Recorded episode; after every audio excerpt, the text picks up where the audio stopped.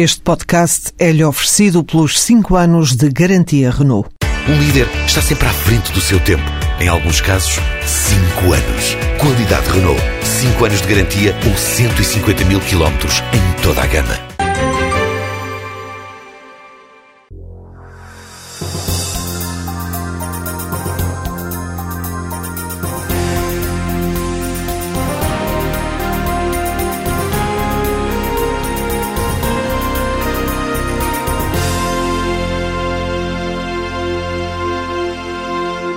É licenciado em Economia pela Católica do Porto, mestre em Administração de Empresas e fez carreira nesta área, sendo conhecido por liderar a Unicer, produtora da cerveja Superboc. É a política, no entanto, que o faz estar em contacto assíduo com a opinião pública. É o presidente do Conselho Nacional do CDS-PP e é através dele que o partido tem dado a conhecer muitas das divergências em relação ao parceiro da coligação. António Pires Lima é o convidado de hoje do Gente que Conta. Bom dia. Bom dia. Bom dia. Vamos começar pela atualidade, se não se importa. como sabe, novo pacote de medidas de austeridade significa um corte de cerca de 4,8 mil milhões de euros. isso foi anunciado. Paulo Portas teve aquela intervenção ao país em que disse que havia uma linha que não podia ser ultrapassada por CDS, referindo-se à chamada TSU dos, dos pensionistas.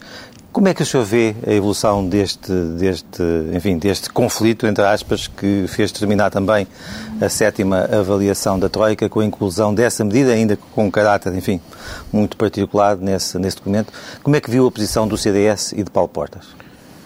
Eh, bom dia. Eu espero que essa medida realmente acabe por não avançar, porque, eh, enfim, é evidente para toda a gente, eh, creio que isso é absolutamente claro, que eh, se houver eh, a intenção de incluir essa medida no próximo Orçamento de Estado para 2014, hum, eh, nós vamos ter uma, uma crise política e o que é uma coisa completamente indesejável. Portanto, eu espero que eu, nunca fui a favor de crises políticas, muito aqui, menos aqui, aqui Deixe-me deixe só precisar, para quem nos está a ouvir, aqui crise política significaria claramente o, final, o fim do governo. Sim, a saída do Dr. Paulo Portas do governo. Do CDS?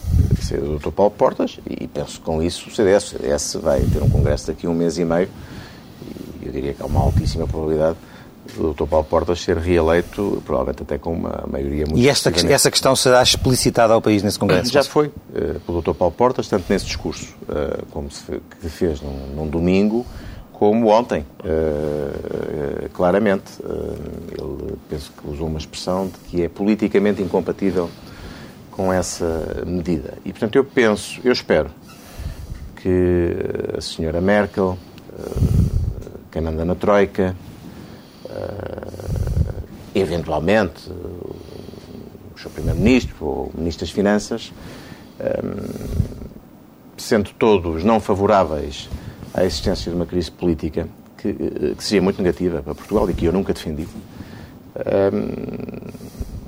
não incluam essa medida, eh, que tem um valor, que tem, são 480 milhões de euros. 438, cerca, cerca de 440 milhões de euros.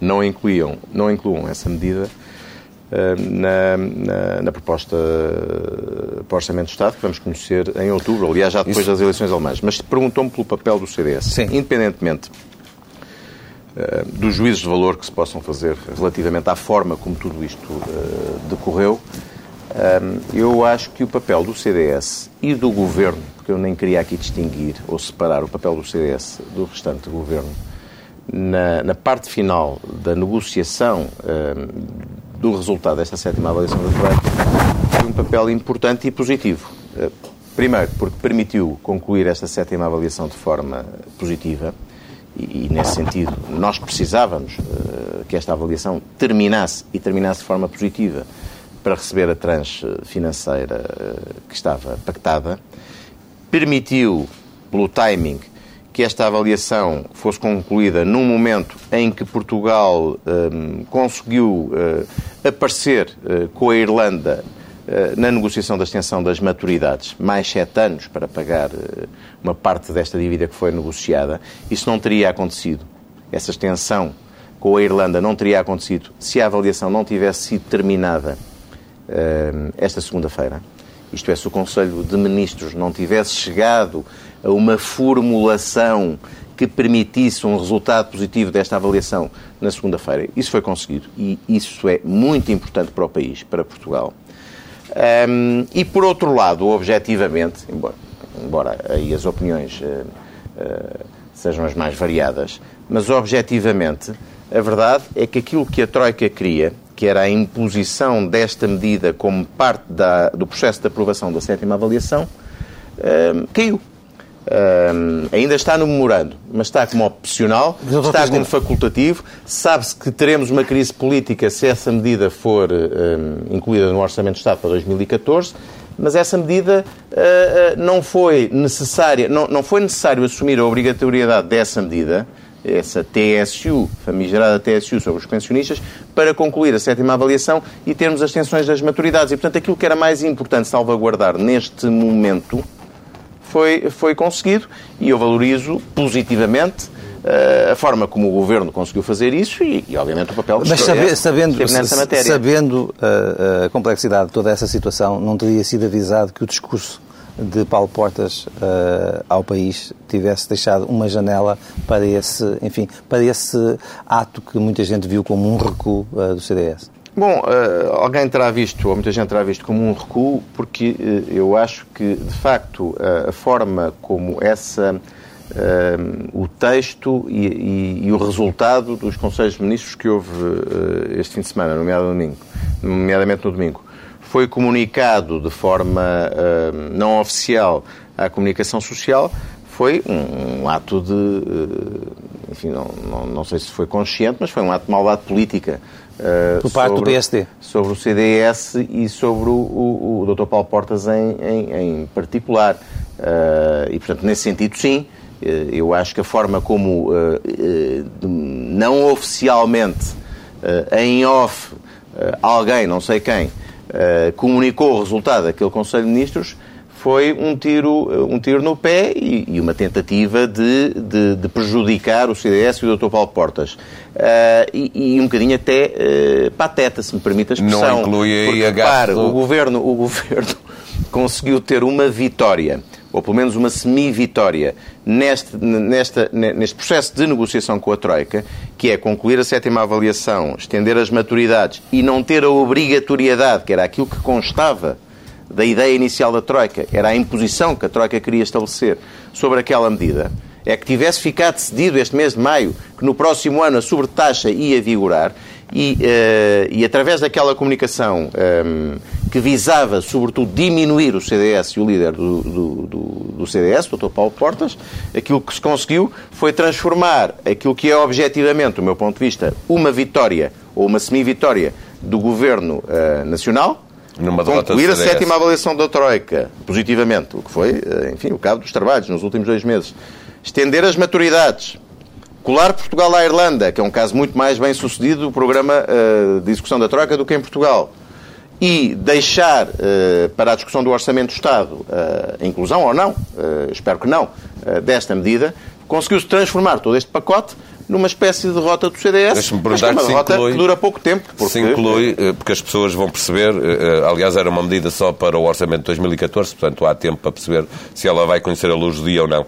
Mas deixa-me perguntar se inclui nessa nessa tentativa de, de, mostrar uma derrota do CDS, a gafe do ministro Marcos Guedes, que aponta o CDS como o principal partido da oposição? Não, isso foi uma gafe do ministro Marcos Guedes, aliás, é uma pessoa com, que eu prezo muito, com um posicionamento institucional sempre impecável e é uma gafe que acontece, alguém explicará isso freudianamente, mas eu não atribuo nenhuma intenção Quando... ao Dr. Marcos Guedes, que é uma pessoa que eu estimo muito e que, aliás, em todas as, em todas as coligações, e são N coligações que existem entre o PSD e o CDS, ele também está na coligação que o CDS tem com o PSD em Cascais e que tem permitido a Cascais um governo estável ao longo dos últimos 10 anos.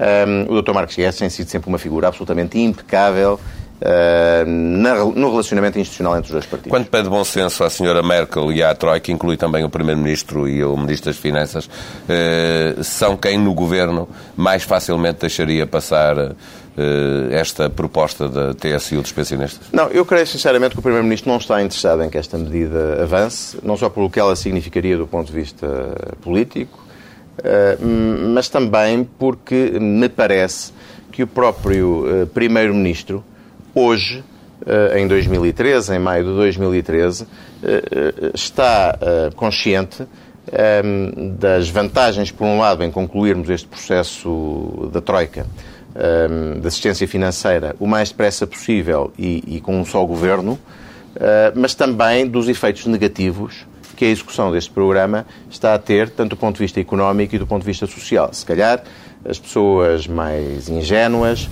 uh, poderiam acreditar, há um ano, dois anos, que uh, este programa de assistência financeira, desenhado uh, em grande parte por imposição dos nossos credores, era um programa não só desenhado para a assistência financeira e, portanto, para dar resposta às necessidades dos nossos credores, mas também para reformar e, e remodernizar o país.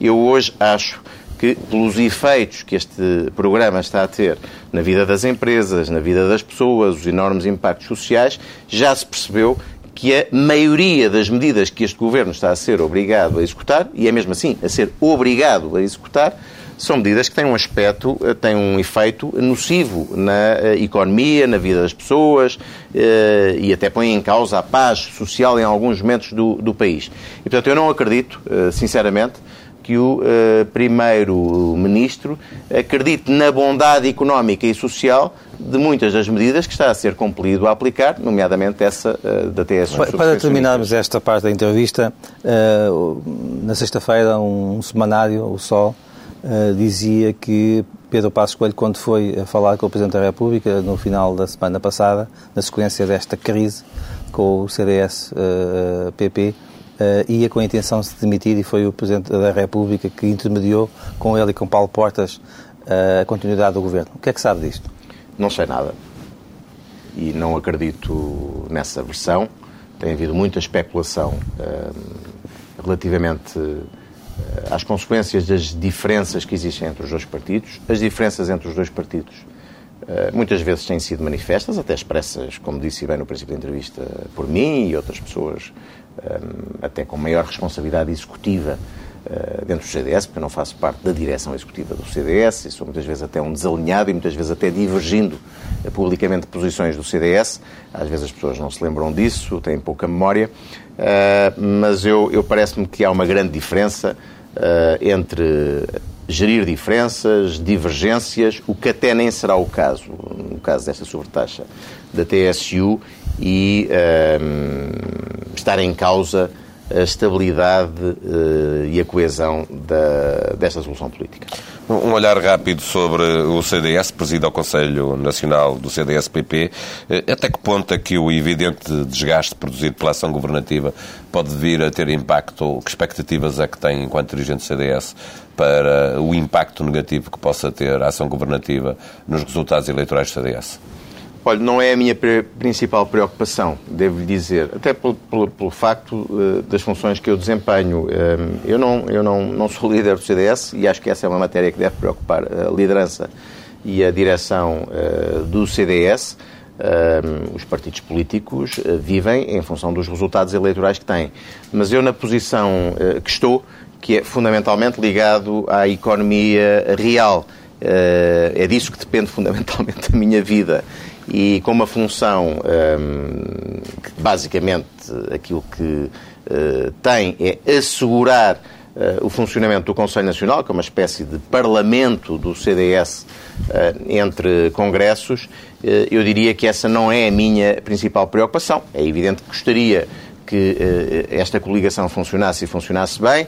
Gostaria que Portugal, em 2014, 2015, por razões económicas, por razões sociais, uh, saísse desta crise em que mergulhou há, três ou quatro anos.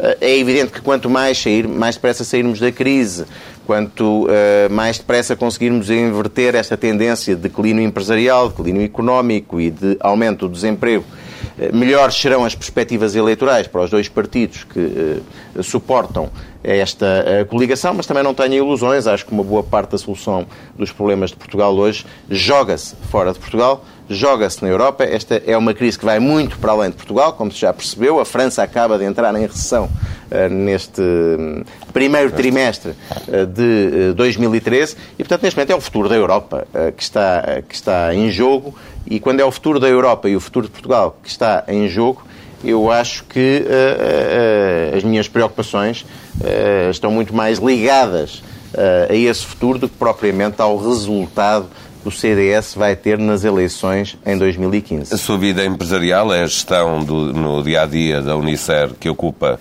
grande parte do seu tempo, mas tem uma ligação clara ao CDS. Pergunto-lhe se funciona como uma espécie de conselheiro para as questões económicas do líder do CDS-PP, sendo que é amigo dele também. Sim, não, não, não, escondo que sou muito amigo do Dr. Paulo Portas, que mantenho uma relação próxima com a vida do, do partido e procuro influenciar, dar a minha opinião, uh, muitas vezes concordando, às vezes também uh, discordando. Eu já agora vale a pena dizer, uh, para aqueles que muitas vezes de uma forma mais violenta me criticam por ser uma espécie de porta-voz não oficial do partido, que eu há dois anos eh, defendi publicamente e não acompanhei sequer a direção do Dr. Paulo Portas em Conselho Nacional, não votei como ele pediu, o voto do CDS contra o Orçamento de Estado eh, do engenheiro José Sócrates para 2011 e no último congresso do CDS em Viseu, quando já se cheirava a poder e, e toda a gente pedia uh, um, eleições antecipadas, eu, uh, no próprio congresso, apelei ao Presidente da República para conseguir um consenso entre os três principais partidos, isto é, Partido Socialista, nessa altura, PSD e CDS, para que se conseguisse uma espécie de dois em um, isto é, a aprovação do PEC 4 e eh, eleições que permitissem a Portugal ter um governo, claro, de maioria, porque era uma, uma, uma, situação que não era sustentável, continuarmos a ser governados por um governo de minoria. E, portanto, eu várias vezes tenho divergido do Dr. Paulo Portas, da direção do CDS, em momentos críticos e importantes, e ainda recentemente, não senti necessidade de expressar essa diferença, mas ainda recentemente houve um episódio relativamente à, à, à gestão eh, do resgate a Chipre, onde eu, estando de acordo com o CDS relativamente à forma desastrosa como este processo foi conduzido pelo ECOFIN, uh, divergi relativamente à solução que foi adotada, porque acho que ela não podia ser muito diferente daquela que acabou por ser. Portanto, dou as minhas opiniões, sou ouvido sempre, a minha opinião é respeitada internamente, ao ponto de, apesar das divergências, o Dr. Paulo Portas até agora ter sempre insistido nos congressos em apontar-me como candidato a presidente do Conselho Nacional. Mas não é mensageiro do Dr. Paulo Portas? Não, falo pela minha voz. Eh, umas vezes, se quiserem socorro, uh, dos interesses do partido e do Dr. Paulo Portas, porque me parece que uh, o devo defender e ajudar naquilo que posso, uh, muitas vezes divergindo. E espera que ele saia do Congresso de Julho ainda à frente do partido? Sim. Com ou sem oposição? Tem sempre, o CDS é um partido popular e plural plural. E, e, uma das notas mais importantes eh, deste, deste tempo que vivemos de liderança do CDS, nesta, nesta segunda vida como líder de, eh, do CDS, do Dr. Paulo Portas, é o facto de se estarem a gerir melhor do que no passado as divergências internas. Repare que uma pessoa que várias vezes, aliás, também está, tem estado desalinhada com a liderança do partido, o Dr. Ribeiro Castro, é, é, já foi várias vezes convidado para deputado e é deputado do CDS, às vezes tomando posições até muito incómodas para a direção uh, do uh, partido. Existe uma linha dentro do Conselho Nacional, liderada pelo Dr. Filipe Anacoreta Correia, uh, o movimento chama-se Salvo Alternativa e Responsabilidade, que se tem afirmado permanentemente no Conselho Nacional como um, divergente, às vezes até oposição, construtiva, acho eu, ao Dr. Paulo Portas. E, portanto, há sempre vozes diferentes, divergentes, até naqueles que apoiam o Dr. Paulo Portas. Eu, como já dei aqui nota, em 2011, várias vezes assumi posições divergentes com a direção do partido. Cheguei a votar no Conselho Nacional de forma diferente da do presidente do partido. E, portanto, eu acho que isto é uma forma boa do CDS viver as suas diferenças. ao contrário do que acontecia no passado, onde, sobre as pessoas que divergiam muito típico de um partido um bocadinho radical ou fundamentalista, caía imediatamente um anátema, ao ponto de muitas das pessoas terem de sair, sentir que tinham que sair do partido para poderem manter a sua identidade. Hoje o CDS é um partido plural e onde pessoas com muito diferentes vivências, sensibilidades, opiniões, convivem naturalmente e divergem. Portanto, eu consideraria muito positivo que no próximo Congresso estas pessoas que naturalmente se têm afirmado como oposição à liderança aparecessem e apresentassem uma candidatura. É isso que eu espero. É isso que eu espero uh, daqueles que uh, têm coerentemente, consistentemente, defendido uh, uma alternativa a esta liderança ao longo dos últimos dois anos. Vamos agora olhar para a reforma de Estado e a importância que isso tem para a economia esta reforma de Estado, que vai muito para lá do mero corte da despesa, eh, continua a ser liderada pelo Dr. Paulo Portas. Há condições para que esta reforma venha a ser eh, muito mais ou algo de muito diferente daquilo que foi apresentado esta semana pela OCDE? Não sei. Bom, aquela, é importante o trabalho uh, que está a ser apresentado pela OCDE, porque ele é um bocadinho diferente daquele que tinha sido apresentado, as conclusões pelo FMI. e a natureza do FMI. E parece-me bastante mais sensato. Eh, por exemplo, uma das coisas interessantes que a OCDE parece que diz é que eh, Portugal eh, precisa, para se relançar economicamente, de diminuir a carga fiscal. Não só ao nível do IRC, o que já tinha sido assumido pelo Governo e começa agora finalmente a ser notícia, mas mesmo ao nível do IVA. 2014, mas também ao nível do IRS. Eu acho que um dos maiores dramas que nós estamos a e do IVA? Do IVA, uh, tanto quanto eu percebi, a posição é diferente. Aliás, há um aumento. Aquilo que se diz é vamos propomos diminuir o IRS sobre as pessoas que trabalham, uh, a troco de, se for necessário, aumentar Subida o IVA em algumas categorias. Um dos maiores dramas que nós temos hoje em dia na economia portuguesa é a quebra de consumo. há N empresas, olha, por exemplo, a Unicer, que continuam a fazer do mercado português o seu principal mercado os órgãos de comunicação social portugueses, de que os senhores são importantes uh, representantes e exemplo. E eu acho que se foi longe demais, de uma forma uh, muito pouco sensível do ponto de vista económico, uh, com o aumento de impostos, nomeadamente sobre as pessoas que vivem do seu trabalho. Mesmo o maior drama que nós temos hoje em dia em Portugal é o desemprego.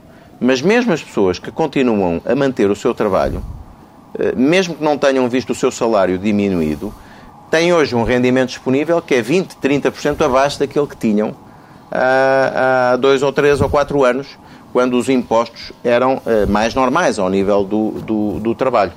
E, portanto, eu creio que esta reforma do Estado é importante, tendo como objetivo, precisamente, permitir a redução dos impostos, nomeadamente sobre aqueles uh, uh, impostos sobre aqueles que trabalham, IRS, e sobre as empresas, de forma a tornar Portugal um país mais amigo uh, do uh, investimento.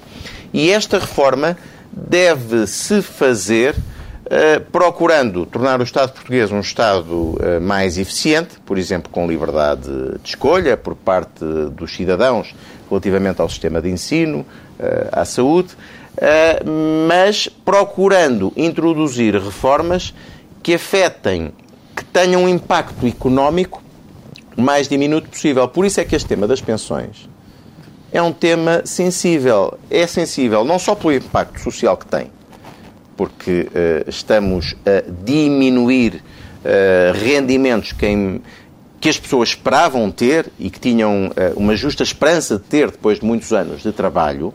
Portanto, estamos a mudar algumas regras. isso pode ser contra até elementos jurídicos de confiança eh, que foram sendo estabelecidos ao longo de décadas, mas também porque, nomeadamente nos casos das pensões mais baixas, e hoje já quase todas as pensões são relativamente baixas, não, é? não só aqueles que têm de pensão 500, 600, 700, 1000 euros, mas também aqueles que têm trabalhado com a expectativa de ter uma pensão de 5 mil euros, de repente estão só a receber 3 mil. Não é? Portanto, já todas as pensões são relativamente baixas. Como elas são gastas fundamentalmente em consumo, para as pessoas poderem uh, assegurar a sua uh, subsistência, as rendas de casa que têm que pagar, ou, ou às vezes ajudar os seus filhos e netos. Acha obrigatório? E, portanto, e, portanto é, é importante evitar neste processo de reforma do Estado, medidas que acabem por ter um efeito económico recessivo. No consumo interno, deixe-me só se perguntar se acha obrigatório que o orçamento de 2014 já tenha, de alguma forma, uh, no orçamento uma descida de impostos, nem que seja apenas do IRC. Do IRC tenho a esperança que venha a ter e, e acho que o trabalho que está a ser conduzido pelo Dr. António Lopes Xavier vai apresentar seguramente eh, um pacote de medidas eh, plurianual, negociado ao nível do Governo e com a Troika e com o Partido Socialista, que é eh, um dos melhores legados que este Governo pode deixar para fazer de Portugal um país amigo do investimento e com uma, fiscalidade estável e competitiva. Portanto, eu, eu, eu, eu, eu, eu estou uh, com expectativas muito elevadas relativamente a este trabalho que está a ser feito e seguramente uh, seria uma desilusão para mim que este trabalho não tivesse repercussões já sérias na apresentação do Orçamento de Estado para 2014. Uma pergunta particular neste domínio dos impostos. Uh, o senhor já disse, já admitiu que, que, se fosse governante nunca teria aumentado o IVA da restauração. Uh, está ao lado do PS também nessa batalha pela, pela, enfim, pela diminuição desse, de, desse, desse imposto? Eu uh, sempre dei nota, como disse bem, que essa medida era uma medida que tinha um risco enorme do ponto de vista económico e, e social. E confirmou esse receio? O Estado, o Estado aumentou a sua receita para mais do dobro com a introdução desse imposto. Salvo erro, passámos de uma coleta de 200 milhões para mais de 400. Eu penso que uma parte substancial desse aumento, uh, e, e, portanto eu defendo isso, um, ehm, tem a ver com o combate à fuga fiscal. Isso foi reconhecido pelo Secretário de Estado dos Assuntos Fiscais. Isto é, cerca de 100 milhões de euros foram conseguidos por eficiência fiscal e não pelo aumento da taxa. E, portanto, aquilo que nós temos agora é que fazer um balanço. Há cerca de 100 a 120 milhões de euros de aumento da receita por causa desta medida, só pelo aumento da taxa, isolando o efeito da, da fiscal.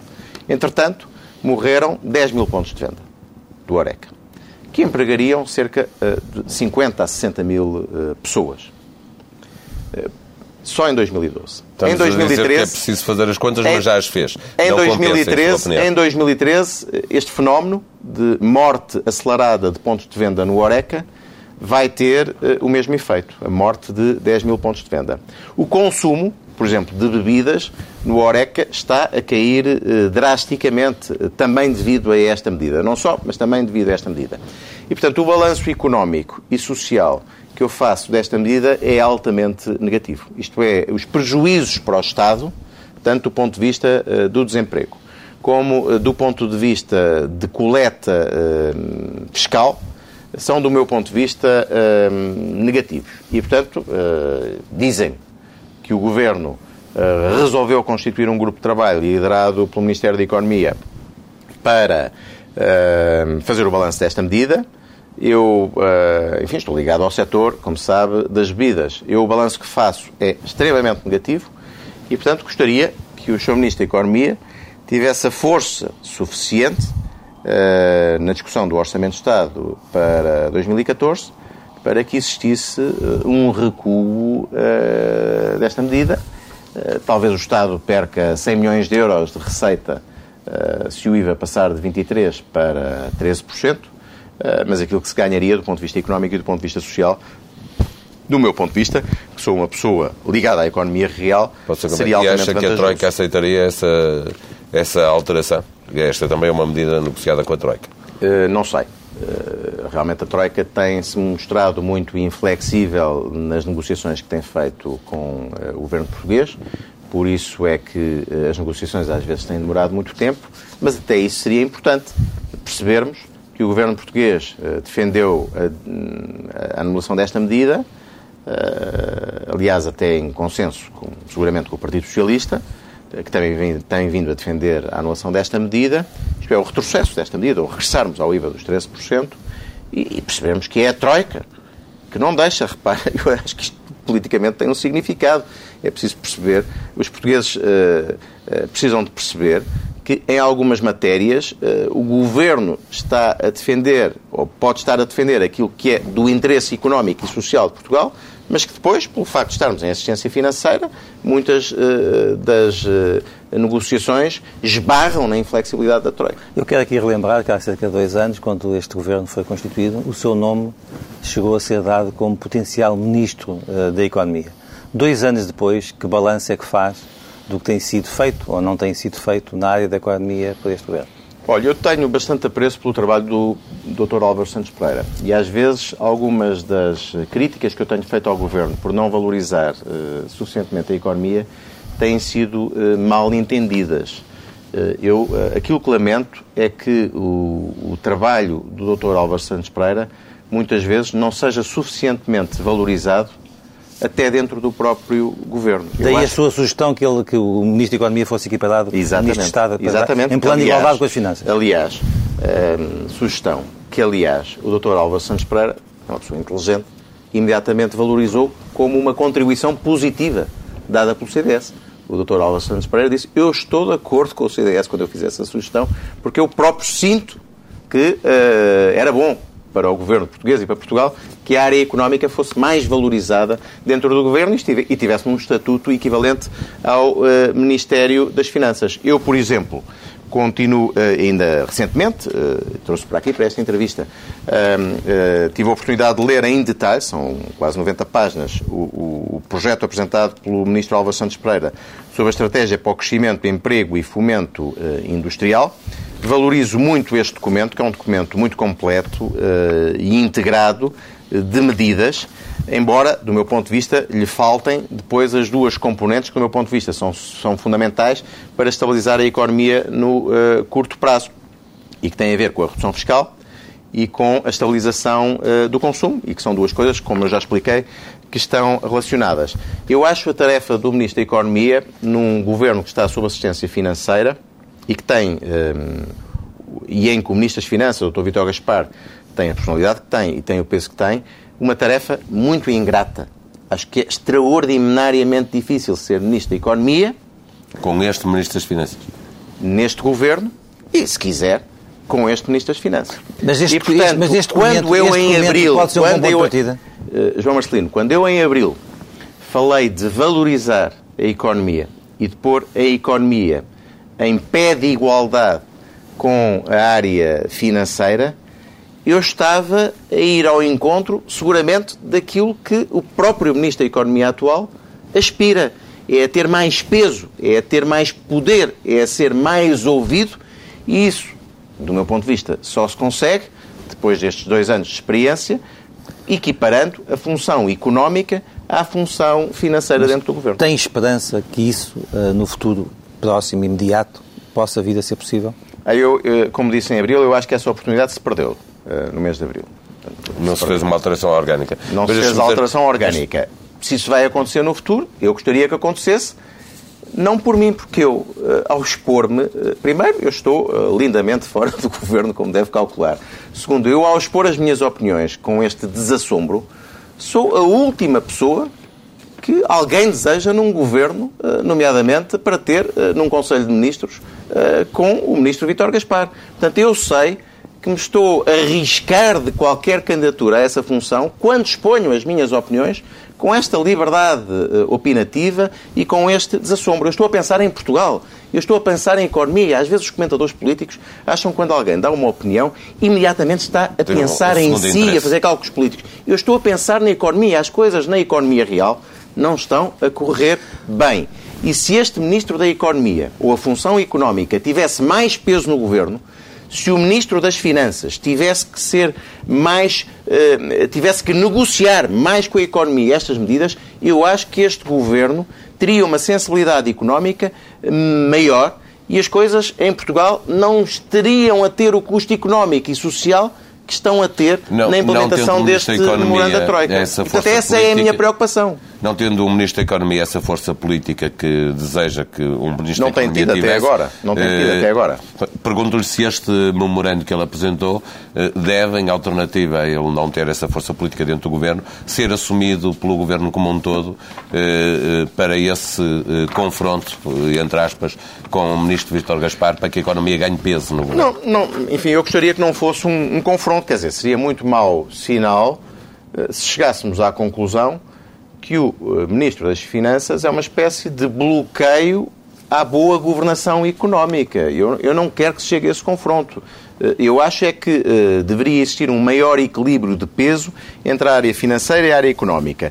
Este programa não foi apresentado só pelo Ministro da Economia. Ele resulta de uma discussão aturada e, e suponho que complexa dentro do Conselho de Ministros e foi assumido pelo Primeiro-Ministro. Foi o Primeiro-Ministro, o seu Primeiro-Ministro, que não tendo feito organicamente aquilo que eh, eu, a título pessoal, sugeri, no entanto, resolveu convocar um Conselho de Ministros durante o mês de abril para dar outro peso à estratégica económica do Governo e disso resultou este documento, que é um documento que está muito bem feito, que dá resposta a uma série de necessidades que a economia precisa, nomeadamente ao nível do Na financiamento sua da opinião, é um economia. bom ponto de partida para a recuperação económica de Portugal. É um bom ponto de partida, mas não é suficiente. É um bom ponto de partida porque dá resposta a matérias muito importantes, como é o caso, e que tem, e que tem de alguma forma limitado a economia, como é o caso do financiamento da economia ou da desburocratização da, da, da, da, da economia, nomeadamente naquilo que diz respeito à aprovação de investimentos. Este documento,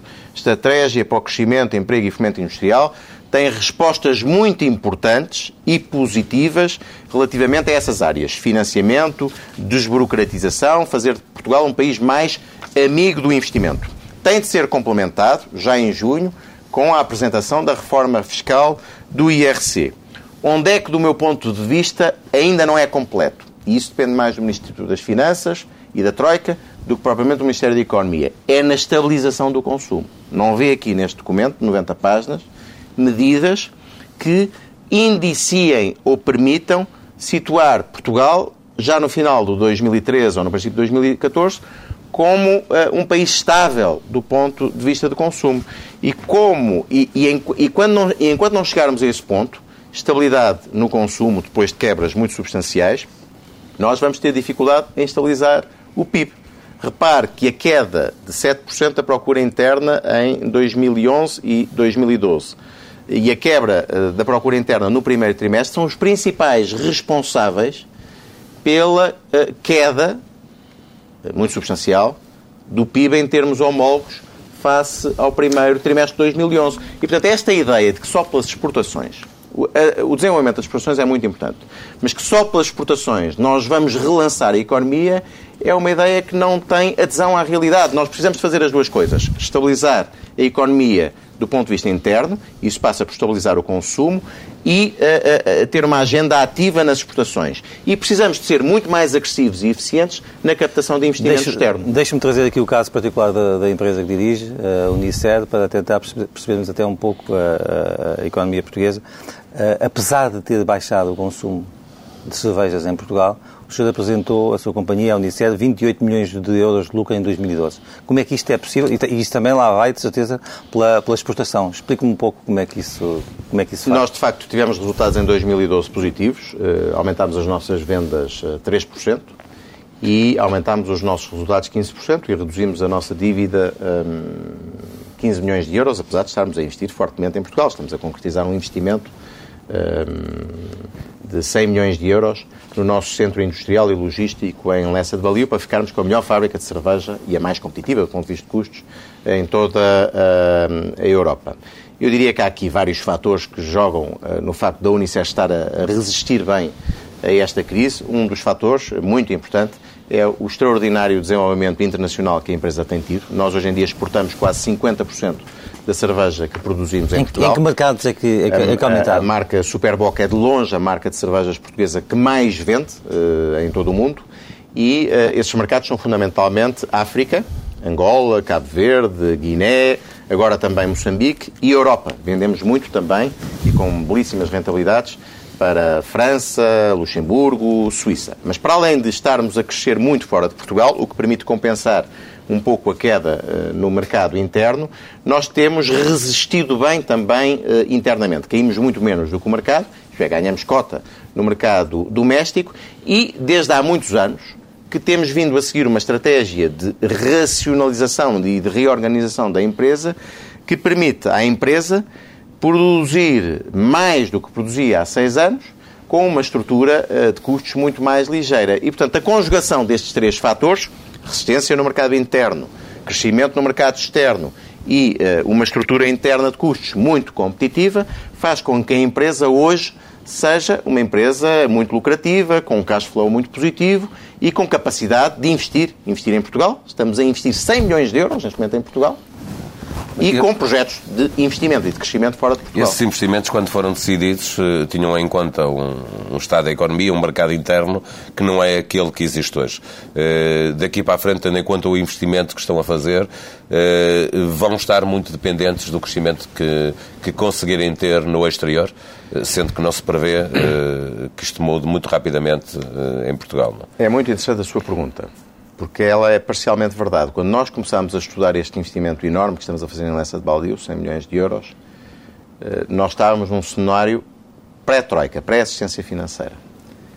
Mas a decisão de investimento foi tomada em outubro de 2011 e, portanto, três meses depois de Portugal ter, ou quatro meses depois de Portugal ter entrado em assistência financeira.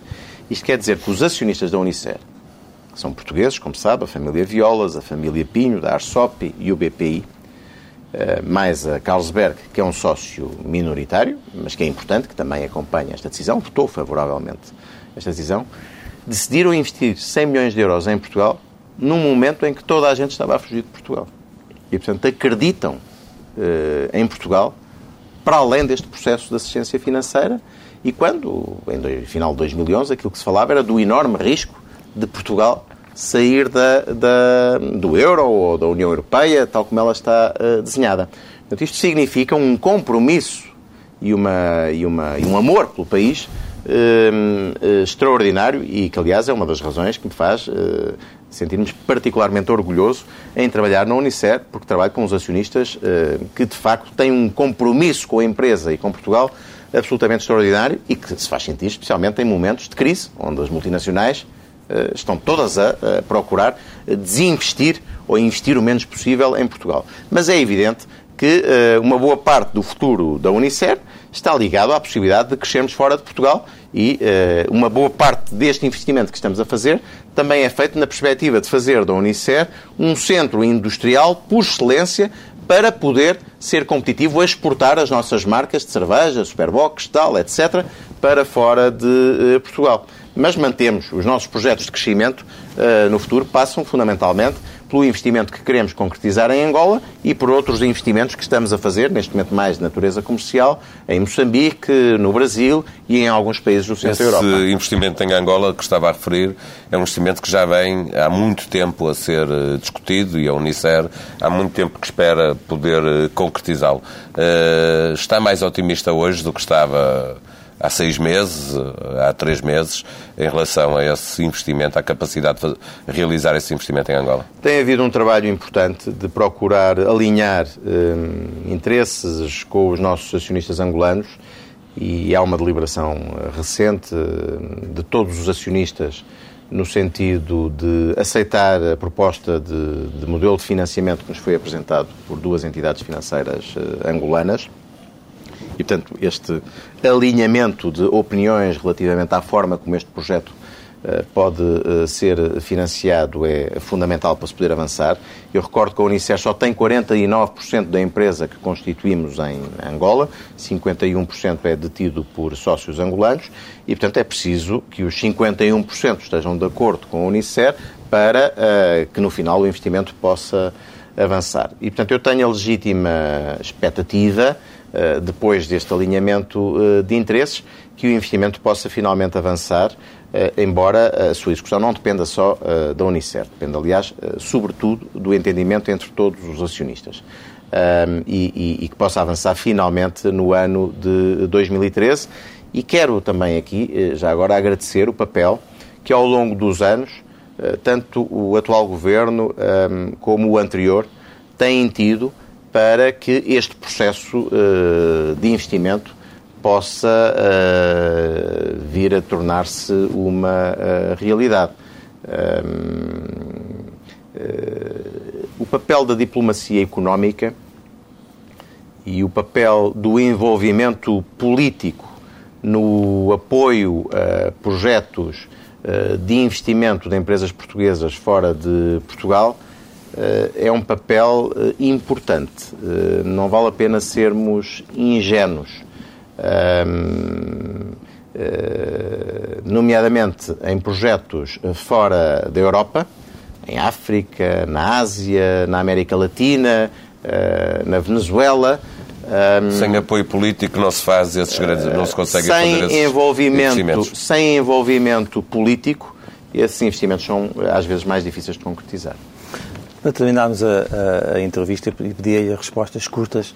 Um, o senhor já se pronunciou há pouco tempo sobre a questão do euro, é uma a, saída ou não eventual de Portugal e dos países do sul do euro. Uh, essa é uma discussão cada vez mais, uh, enfim, uh, que é feita em Portugal e não só. teme mesmo que um dia destes o euro se, se parta entre dois blocos, o norte e o sul? Acho que é uma hipótese que deve ser considerada. Eu não defendo isso. Eh, eu tenho procurado defender o euro desde o princípio, mas eh, acho que é preciso fazer uma avaliação ao fim de 12 anos. E nós, neste momento, o que vemos é a Europa partida. Não é o euro partido, é a Europa partida. Temos países onde eh, o euro significou crescimento e pleno emprego, os países do centro, nomeadamente do norte da Europa, e temos outros países, os países do sul da Europa, onde uh, estamos a viver em estagnação ou recessão económica há muitos anos. Também porque gastámos mal as verbas dos fundos estruturais e aplicámos mais em infraestruturas que não Sim. tínhamos do que na dinamização da economia. É verdade, mas isso não explica tudo. É verdade. Eu acho que houve erros de governação importantes ao longo dos últimos 20 anos em Portugal. Uh, mas, uh, mas isso não explica tudo, porque a situação de, de Portugal não é muito diferente daquela que uh, existe em Espanha e em Itália e, e daquela em que começa a estar a, a, a mergulhar a própria França. E, portanto, eu sou muito pragmático e realista. Se o euro for um projeto de hum, convergência europeia, união política europeia e, portanto, de enriquecimento e valorização de todos os países da Europa, eu acho que é um bom projeto. Se o euro, daqui a 4 ou 5 anos, continuar a significar uma Europa uh, partida, com um flagelo social uh, quase que permanente nos países da Europa do Sul, com 40 ou 50% dos jovens da Europa do Sul a terem necessidade de emigrar para poderem construir a sua vida, eu acho que o euro é um projeto falhado e valia a pena os países da Europa do Sul começarem a construir uma espécie de plano B, de cenário alternativo, para uh, essa eventualidade, porque não há nenhum projeto uh, de moeda única que justifique o empobrecimento permanente da Europa do Sul e a condenação de uh, várias gerações de jovens à imigração. Deixe-me fazer uma última pergunta e que tem a ver com isto. acredita que este governo tem condições para chegar ao final da legislatura?